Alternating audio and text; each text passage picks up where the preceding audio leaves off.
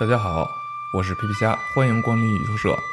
嗯，今天跟大家聊一部动画作品，嗯，是根据日本经典名著改编的同名动画《平家物语》。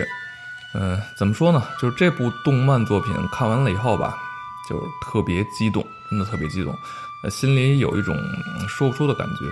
就是一一方面啊，就是特别平静啊；一方面就是他又会觉得特别波涛汹涌的感觉，就是特别奇怪。不得不说，就是它真的是一部非常优秀的改编作品，就特别推荐大家去看一下哈。那大概呢，也是知道了为什么之前这部作品它从来没有被改编成动画，那这是第一次嘛，对吧？因为它真的是有点乱啊，就是这个原著。那就这点来说哈，就真的特别佩服这个动画导演的功力了。你说到《平家物语》这部古典小说呢？它是和这个《源氏物语》并列为日本国宝级著作的一个作品。对，那《源氏物语》由于被改编的作品相对来说比较多哈，也更被我国观众所熟知。那最早知道《源氏物语》是这个小的时候有这个少女漫画，那会儿好多小女孩都会看。嗯，好像它是被誉为日本的《红楼梦》。那大概说的是，就是一个绝世美男嘛，是是是什么天皇的一个私生子，那后来长大了以后，就是睡了很多姑娘，这么这么一个故事的。那对于这类题材不是很感兴趣啊，就就没有太多的去了解。《源氏物语》呢，它是完全虚构的故事，《平家物语》是基于真实历史，嗯，相对来说更冷门一点。呃，原著。我觉得就算了吧，就是，就像是咱们咱们的这个四大名著哈，基本上都知道，啊，多多少少也都看过一些那个电影、电视剧、动画片什么的，呃，但说真正看过原著的有多少，对吧？我我是觉得没必要看，对，反正大概都知道说了什么，就了解一下就好了。就真的是特别感兴趣的朋友再去研究就可以，对。那《平家物语》呢？它是古文小说，就看着特别费劲啊，基本上是看不懂那种。那现在是有这个白话文，就是有兴趣的啊，有兴趣的朋友可以看一下。那特别开心呢，是这个二零二一年哈，这个《平家物语》咱们改编动画这个定档，就是在二零二二年播出，也就是今年一月份开始播出。那总共十一集，那目前呢已经完结，嗯。看完以后，整体可以用两个字来形容，那就是惊艳，真的是特别惊艳。对，那《平家物语》它被誉为这个日本的《三国演义》嘛，那所以在想象中，它本来应该是那种特别大气磅礴啊，就是有点老版《三国演义》的那种开场的感觉，就是滚滚长江东逝水，浪花淘尽英雄，就这种感觉的东西。但《平家物语》呢？几乎是把这种厚重感给弱化了啊！它就是我认为啊，可能是出自女性漫画家之手，这个它的改编。那这种无法言说的这种浪漫气质，充满了全篇，就是也非常，就是这点哈，我是非常庆幸它是出自女性漫画家之手，就是对于人物情感的刻画非常细腻。我觉得《平家物语》啊，它本身。就应该是这种气质的。作为动画来说，哈，就是我觉得最重要的两点，那就是这个画面和音乐。对，那在这个《平家物语》这这这版改编的动画里边呢，就是这这两者都非常出色。就是画风是那种非常简单的线条构成的那种啊，那种那那种感觉的画面。那音乐也是很安静的这种和风古典音乐。呃，看的时候。会很自然的沉进去，对，就是包括故事整体呈现的这种感觉也是很安静，就是娓娓道来的这么一种感觉啊。那但是这个平静的讲述的这个故事之中，哈，就是可以明显的感觉到，就是那种随时可可能爆发的那种冲突啊，就是配合画面的那种简单的线条下的那种特别强烈的那种色彩啊。还有这种，就是特别舒缓的音乐中，偶尔会有这种就是金属敲打的声音。那就会比就是从头打到尾的那种就是快节奏的东西更让人觉得过瘾啊！就就感觉整个这个日本历史哈，它就像一个女人，就是充满了这种隐而不发的感觉。那如果比喻的话，呃，就有点像是这个张爱玲的小说一样，就是别的作家都是在。呃，一个大时代里边，对吧？写的都是什么人性觉醒啊、时代走向啊，类似这种题材。那么，唯独张爱玲的这种东西，就是她在那种大时代里边写的是一种小小情小调的东西，就总显得格格不入啊。但要有一种从内而外的这种爆发力，我觉得这这可能是女性独有的一种东西吧，就是特别吸引人啊。所以说，这次改编。就是有女人执笔，真的是对了啊！就是个人认为啊，那故事讲的是这个平安末期权倾朝野的这个平家从兴盛到衰败的这么一个过程。嗯，他要在这个十一集里边哈展现这么多的内容，开始的时候觉得还是有点仓促的啊，就是他更是只用这个最后三集来表现，就是源氏和平家的这个大战，就是元平合战嘛，对吧？嗯，会开始的时候会觉得有点仓促，但是都看完了以后吧，就是觉得这样的节奏刚刚好，对，就给人一种大厦的崩塌就只要一瞬间的这种感觉。那动画版的这个《平家物语》里哈，它加加入了一个就是主人公，这个小说里边是没有的，对，呃，动画独有，是叫琵琶的一个小女孩。我觉得。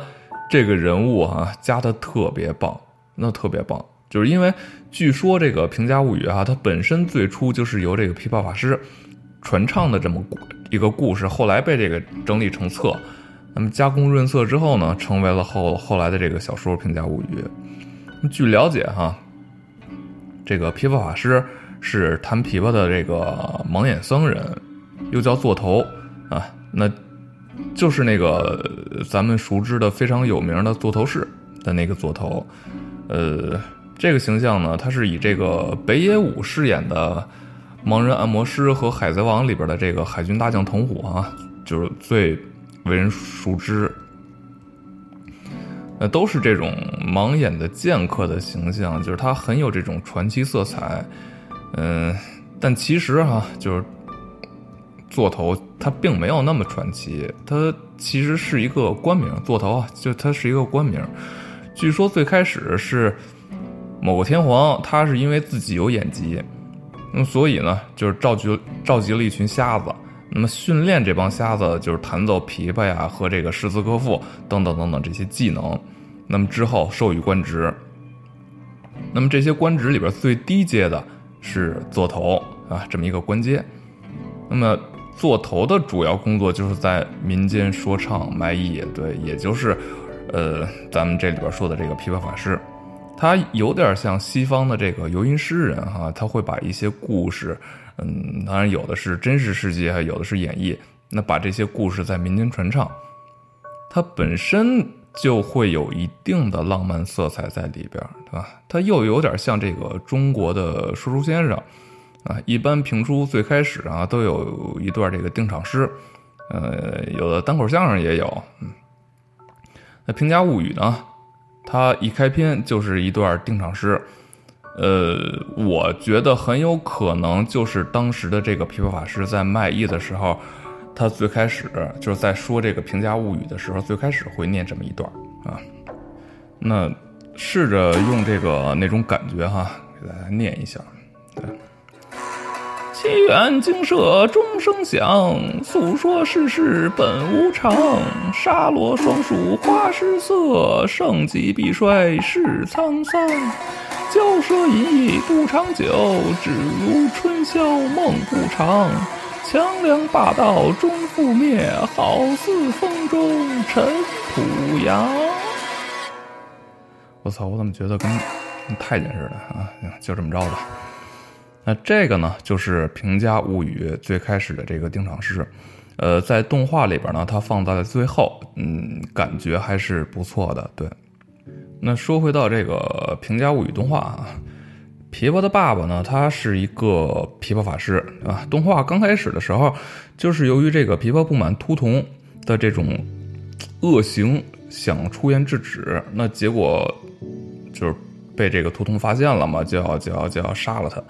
那结果这个爸爸为了保护女儿嘛，就被当街砍死了。啊，那不知道是不是这个历史上真的有哈？就是秃童呢，他是个组织。呃，是由一群短发的小孩组成的，所以就是叫叫这个秃童的这个名字。他是专门打探这个说评家坏话的人，啊，然后发现以后就可以直接处死。嗯，有点像这个明朝的锦衣卫啊。那之后呢，琵琶被这个平家的长子，呃，平重盛收养，开始作为一个旁观者，见证了这个平家一步步走向灭亡这么一个过程。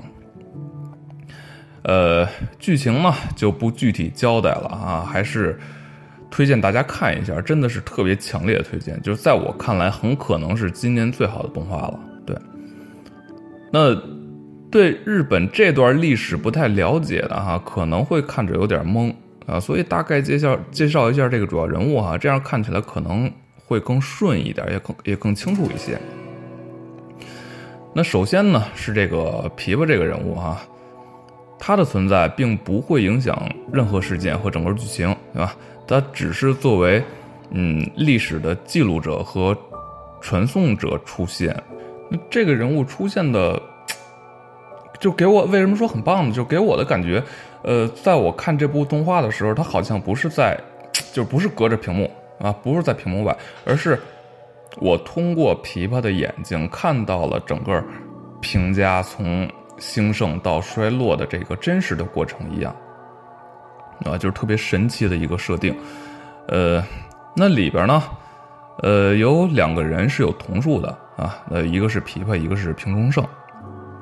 在日本的这个故事里，哈，就是尤其是一些嗯和忍者相关的故事里边，总会有这个同数的出现。呃，像这个火影啊，还有那个。呃，早期的什么什么甲贺兵法帖，那都会都会有这个瞳术的出现，就是不同于别的忍术或者法术哈，就是瞳术基本上都是天生的，而且都是就是特别强大的那种存在。呃，但是这个好像拥有瞳术的人啊，也都背负着厄运一样。那《平家物语》里边也是也是这样的，就是平重盛拥有的是这个阴阳眼，可以看到灵魂；琵琶呢？拥有的是预预知能力，就是他可以看到前路，就是也就是可以预知未来。那么，所以琵琶一开始就看到了这个平家的衰落是必然的一个结果。那最终呢，由于和平家的这个平德子啊，也就是这个平兴盛的女儿产生了这种牵绊，他救了德子一命，那导致自己的双目失明，那也成为了琵琶法师啊。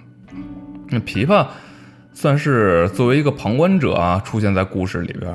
那故事的这个主要剧情里呢，首先是这个名义上的统治者，那也就是这个后白河法皇。嗯，就是他在他们那边哈，就是在日本这边，就是出了出了家的，就是当了和尚的这个天皇，就是他们那会儿好像都都都实行这皇上出家啊，就是都称作法皇。也是从这个后白河法皇开始啊，就是皇皇室被架空了，那么开始了六百多年的这个幕府时代。那么之后呢，就是平家啊，也就是《平家物语》的这个主角了嘛，登场，是可以说是奠定了武士阶级统治权的一个氏族。呃，在平氏之前哈，就是武士的地位非常低。那当时日本有。六十多个国小国啊，那平家之后就统一了有一多半基本上算是真正意义上的掌权者了啊。那平家的领袖呢是这个平清盛，呃，是一个非常有野心的人物啊，也是因为当时平清盛，呃，掌握着这个海陆贸易，和咱们宋朝当时的是在那个我们国家是宋朝啊，和宋朝的关系非常好。那这也是平家兴盛的主要原因之一。呃，在《平家物语》里啊，就是平生盛作为权倾朝野的这个人物，可以说是跋扈到了极点啊！就是他是因为孙子和皇室之间发生了一些争执，那就把这个皇室给围攻，并剪掉了他的头发啊！那最后甚至连这个白河法皇和这个天皇全都给软禁起来了。那这也是造成了就是之后这个皇室联合元氏啊推翻平家的主要原因之一。那么之后就是就是呃这个平清盛之后呢，就是这个他的长子平重盛啊，平重盛应该算是平家里边最清醒的人了，就在这个《平家物语》里边是这么描写的啊，经常因为这个大义啊与这个父亲硬刚，是特别耿直的一个人。那也是这个平重盛最器重的儿子，就是唯一不满意的就是这个，他觉得平中盛太过死板啊，就是经常被说成是无趣。日本人好像还挺看重有没有趣这一点的啊，就之前看这个真田丸，呃，真田幸村也是因为有趣才更被就是他爸爸真田昌幸所器重嘛，对吧？那平中盛。平中盛呢，他也是这个收养了琵琶的人，嗯，也可以感觉到平清平清盛之后，呃，这个平重盛是唯一的平家顶梁柱了啊，就是这么一个人物，也是因为他有着这个阴阳眼嘛，而看到了平家经常聚集的这些冤魂啊，从而也感受到了平家将迎来非常大的危险。那么之后呢？为了给这个家族祈福，呃，平重盛他是燃尽了自身的灵魂，以导致这个英英年早逝。啊，这是平重盛，也是相对一个很重要的人物。那么平家另外一个重要人物呢是德子，啊，平德子是这个平清盛的女儿。呃，德子呢，她是嫁给了高仓天皇，并产下了。皇子，也就是后来的这个安德天皇，那这也就是让平清盛哈就更加有底气了啊，就是自己的孙子是这个天皇，基本上感觉就是和曹操一样了，对吧？就是挟挟天子以令诸侯了。那么由于这这一点上，就是自己孙子是天皇了，他也就有了把这个后白河法皇软禁的资本啊。那么德子呢？这个人他也可以说是琵琶的第一个忘年交，就是两个人的关系非常好啊。就是琵琶从第一眼看到德子，嗯，就有一种特别莫名的亲切感，就是也从德子的身上看到了这个德子最终的命运。那还有这个平重盛的几个儿子，也就是这个平清盛的孙子嘛，对吧？呃，也算是和琵琶从小到大的朋友了，就是真的是应了中国那句俗话啊，就是富贵不过三嘛。就感觉小一辈儿真的是都没什么出息啊，就是特别典型的富二代那种。呃，上了战场之后就是被都就是被吓尿裤子了，对，那那那种那种形象。呃，平家这边说完了，就是。再有就是和这个平家站在对立面的这个源氏哈，就是最早以为这里边的源氏和这个《源氏物语》里是一个家族，后来才知道不是啊，《源氏物语》是纯粹虚构出来的啊。那这里的主要人物呢是这个源赖朝，呃，也就是开创了幕府时代的第一人。嗯，但怎么说，就是感觉这个人哈，他一直是被利用的一个角色，咱们一会儿再说。那总之是这个元赖朝最终率兵打败了平家，那在镰仓建立了第一个幕府政权，那么史称镰仓幕府。呃，那还有一些非常有意思的，算是支线人物啊，比如说整个剧里边经常出现的，嗯，一个叫白拍子的，他算是一个职业，对，就是他应该就是后世的歌舞伎。对那包括最后这个元赖朝胜利以后，出现了三个白拍子，啊，那这些就我觉得都是影射了，就是这些贵族啊的这种骄奢淫欲啊，挥挥霍无度啊，就是这种这种特别奢靡的生活。呃天皇还有法皇啊，一天到晚就是这个吟诗作对、唱歌跳舞。那平清盛也是，他一直是游离在各种女人之间嘛。啊，那这个他的这个孙子辈的人，他也是沉迷于各种玩乐，就可以看出当当当时的这个这个贵族阶级是多么的就是腐败，对吧？呃，琵琶的妈妈呢，呃，这里边又出现，她是一个白拍子，对，就是也是生有异瞳。那琵琶的这种眼睛啊，她应该就是遗传了他妈妈。那《平家物语》里边呢，还涉及了关于僧兵这个群体，在我看来，呃，就是一群穷凶极恶的假和尚啊。那就是在僧兵这个群体啊，在日本历史上，尤其是战国史上。它是一个很独特的存在，嗯，